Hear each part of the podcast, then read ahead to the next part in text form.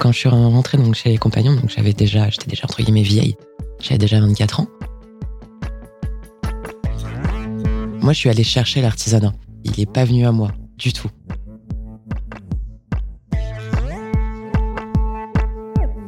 Pour vous faire une idée, une euh, salle d'harnachement donc équestre, c'est minimum 35 heures pour en faire une. Et c'est en vitesse de croisière. On a des multiples, multiples casquettes qui euh, parfois nous font un petit peu oublier quel est le métier qu'on fait au départ.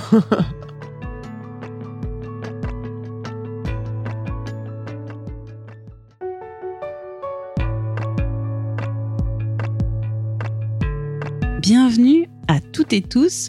Vous écoutez les podcasts du Cercle, un rendez-vous du Cercle des actionnaires de BNP Paribas. Chaque épisode, nous allons à la rencontre d'une personnalité du monde de la culture.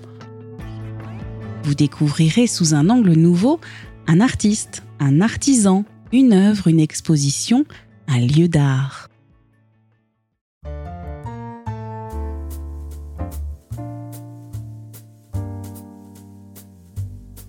Aujourd'hui, nous rencontrons Sofia Akun-Zakablukova, artisan d'art, cellier harnacheur et cellier garnisseur. Son atelier, Chazak, fondé en 2016, est situé au Jardin des métiers d'art et du design à Sèvres, dans les Hauts-de-Seine. Si vous pensez que le métier de cellier, métier ancestral lié aux chevaux, est anachronique au XXIe siècle, vous allez être surpris cet artisanat a su se renouveler sans, pour autant, rompre avec des savoir-faire traditionnels. C'est ce que nous allons voir avec Sofia Akun-Zakablukova. Elle va nous parler de l'actualité de ce métier si particulier, de la diversité des créations de cuir sur lesquelles elle travaille et des compétences très actuelles qu'elle doit mobiliser pour pouvoir l'exercer au quotidien. Nous allons également aborder avec notre invité la question de l'attractivité des métiers d'art et de leur transmission. Allez, c'est parti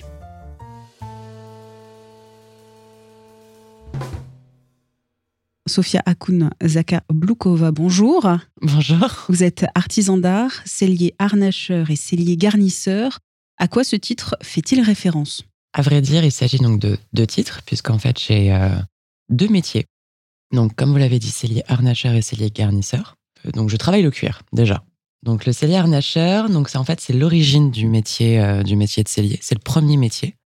Comme son nom l'indique, on va s'occuper donc principalement d'harnachement équestre, donc d'équipement, que ce soit au niveau par exemple de la tête, donc tout ce qui va être euh, briderie, la selle bien évidemment, d'où le, le, nom du métier donc de cellier.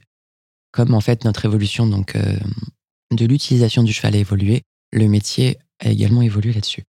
Et en réalité, le cellier donc garnisseur, lui, il a été euh, découvert entre guillemets début XXe siècle, donc révolution industrielle, avec justement l'abandon donc de l'utilisation de l'attraction animale dans tous les aspects encore une fois de la vie commune, pour être remplacé donc par l'attraction mécanique.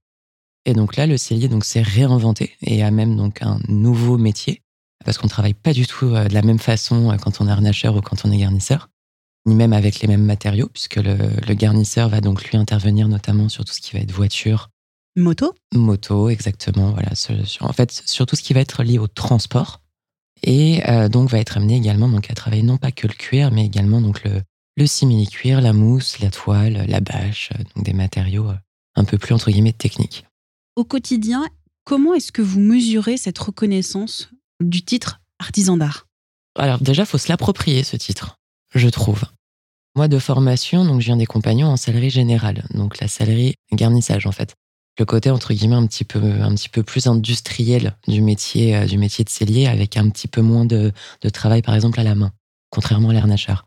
Donc déjà, faut s'approprier ce titre de métier d'art, puisque moi, c'est venu dans les techniques d'harnachement sont venues après ma formation justement de, de garnisseur. Et je pense que déjà le fait, donc effectivement, d'être métier d'art, c'est déjà ce qui rapproche aussi des techniques vraiment à la main, un petit peu moins outillé avec des matériaux plus nobles. Et puis également bah, le côté création, en fait, tout simplement. Vous venez d'évoquer votre apprentissage chez les Compagnons du Devoir. C'est une association qui forme des jeunes en alternance à une trentaine de métiers traditionnels. Cette formation, elle est ouverte euh, aux plus de 15 ans. Vous, Où vous êtes-vous formé? Moi, j'ai eu la chance d'être euh, sur euh, l'ouverture du pôle d'excellence des matériaux souples de Pantin, donc qui est justement la nouvelle maison à Pantin, donc des compagnons. Quand je suis rentrée donc chez les compagnons, j'avais déjà, j'étais déjà entre guillemets vieille, j'avais déjà 24 ans. On pouvait à cette époque-là rentrer que jusqu'à 26 ans. Donc en fait, moi, je suis vraiment rentrée donc à la limite. Et c'était très, enfin, très intéressant aussi puisque donc déjà ma formatrice avait mon âge. Sauf qu'elle, elle avait déjà 10 ans de métier.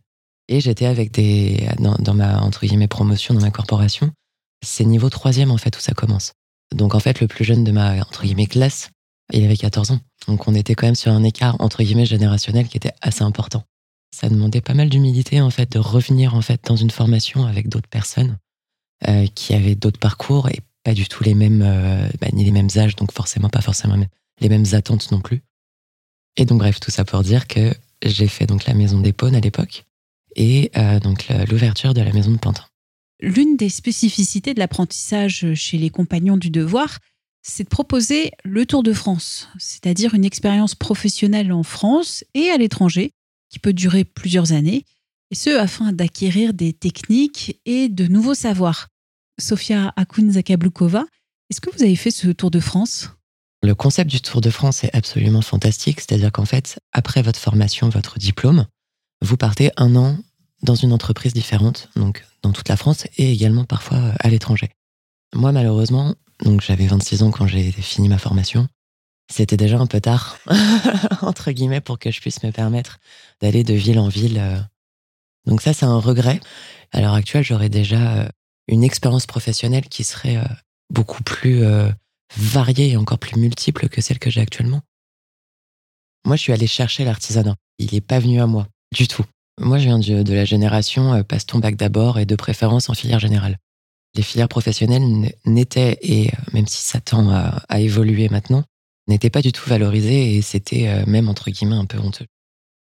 Pour faire ce métier d'artisanat très particulier, est-ce qu'il y a des talents pour exceller dans ce travail de cellier harnacheur, cellier garnisseur? Mis à part le talent qui euh, indique quelque chose de potentiellement inné, je vais parler plus de qualité. Même si forcément on a toujours euh, un côté effectivement entre guillemets talentueux qui sera plus euh, retranscrit, je pense, dans les créations pures et pas forcément dans seulement dans la technicité. La minutie, déjà, mais ça je pense que c'est inhérent à tous les métiers d'art. La patience. Parce que vous pouvez mettre combien d'heures sur une pièce? Pour vous faire une idée, une euh, selle, euh, d'harnachement, donc équestre, c'est minimum 35 heures pour en faire une. Et c'est en vitesse de croisière. Il y a des pièces qui peuvent être beaucoup, beaucoup, beaucoup plus longues euh, sur des commandes très spécifiques de, pièces pour maison de luxe, ce genre de choses, et en même temps dans un temps également très très court qui nous est imparti. On a besoin de temps pour fabriquer, pour créer. Parfois, on a besoin de temps ne serait-ce que pour assimiler, en fait. Ça, ça fait partie aussi du processus créatif. Euh, moi, parfois, ça peut m'arriver de bugger sur une pièce pendant, euh, pendant plusieurs semaines. La persévérance, au-delà, alors ça, c'est pas tellement pour le côté métier d'art, ça va être euh, axé également côté chef d'entreprise artisanale. Parce qu'on a aussi beaucoup tendance à oublier que quand on est métier d'art, très souvent on est à son compte. Donc il faut être aussi comptable. Exactement. Il faut aussi avoir un agenda très rempli. Il faut être communicant. Il faut être comptable. Il faut être euh, donc bah, gérant entre guillemets d'entreprise. Hein. Il faut être euh, acheteur. Il faut être commercial. Il faut être, euh, comme vous l'avez dit, communicant, mais également community manager, webmaster, préparateur de commandes, livreur. Enfin, on a des multiples, multiples casquettes qui euh, parfois nous font un petit peu oublier quel est le métier qu'on fait au départ. Et euh, donc c'est un équilibre euh, assez particulier à devoir trouver. Donc ça, pour le coup, pareil, ça prend du temps. Est-ce que votre savoir-faire, le travail du cuir, est-ce que ce savoir-faire est-il en danger? Il tend à l'être un petit peu moins, heureusement, ces derniers temps. Il y a un regain des métiers du cuir avec euh, justement bah, les grandes maisons de luxe qui poussent en fait et qui sont en train d'ouvrir leur propre euh, formation. Hermès pour pas la citer. Donc oui, on est sur des métiers rares, effectivement. On est sur des métiers précieux. On est surtout sur des métiers euh, avec des techniques françaises qu'il faut conserver, préserver et transmettre. Comment s'organise la transmission de votre savoir-faire? Alors on a quelque chose de fantastique avec l'artisanat qui est tout simplement l'apprentissage. On est quasiment tous euh, formés via l'apprentissage. C'est à nous de, de, faire la même chose une fois qu'on a acquis suffisamment de savoir-faire et de professionnalisme. Alors, c'est pas forcément le bon terme, mais euh, d'expérience. voilà, exactement. Il faut transmettre, c'est, euh, mais ça, c'est propre en fait à la vie en général, j'ai envie de vous dire on a euh, plus ou moins la fibre de la pédagogie, on a plus ou moins la fibre de la transmission. Euh, c'est pas forcément facile. C'est pas forcément facile, on est tout à fait d'accord. Maintenant, je pense qu'il y a différents axes dans la transmission. Au-delà de du côté, effectivement, entre guillemets, scolaire et très pédagogue, ne serait-ce que potentiellement euh, les travaux collaboratifs. Ça fait partie de la transmission aussi. On n'est pas obligé de transmettre uniquement à quelqu'un qui veut absolument faire ce même métier. On peut être aussi un ambassadeur, en fait, de notre métier à d'autres à d'autres publics. Ça fait également partie de la transmission. Effectivement, ne serait-ce que parler. On a eu euh, il, y a, il y a quelques jours euh, les Journées européennes des métiers d'art, les GEMA, comme on dit dans le jargon. C'est tout simplement quelques jours dans l'année, donc tous les ans, toujours au printemps, des journées où vous pouvez avoir accès donc à des ateliers d'artisans, à des lieux euh, d'exposition, à des, des, musées également. Vous pouvez voir donc des démonstrations de techniques. La transmission, elle passe également par rapport à la transmission de pièces. Moi, mes pièces, par exemple, euh, là, pour rester par exemple dans l'arnachement, mon but, c'est euh, que les personnes les gardent des années et des années et les transmettent par la suite. Comment est-ce que vous évaluez l'appétence des jeunes pour ce métier très particulier et ce titre d'excellence? Eh bien, heureusement, ça revient de plus en plus. Les métiers d'art, on est à la mode. Non, mais c'est vrai.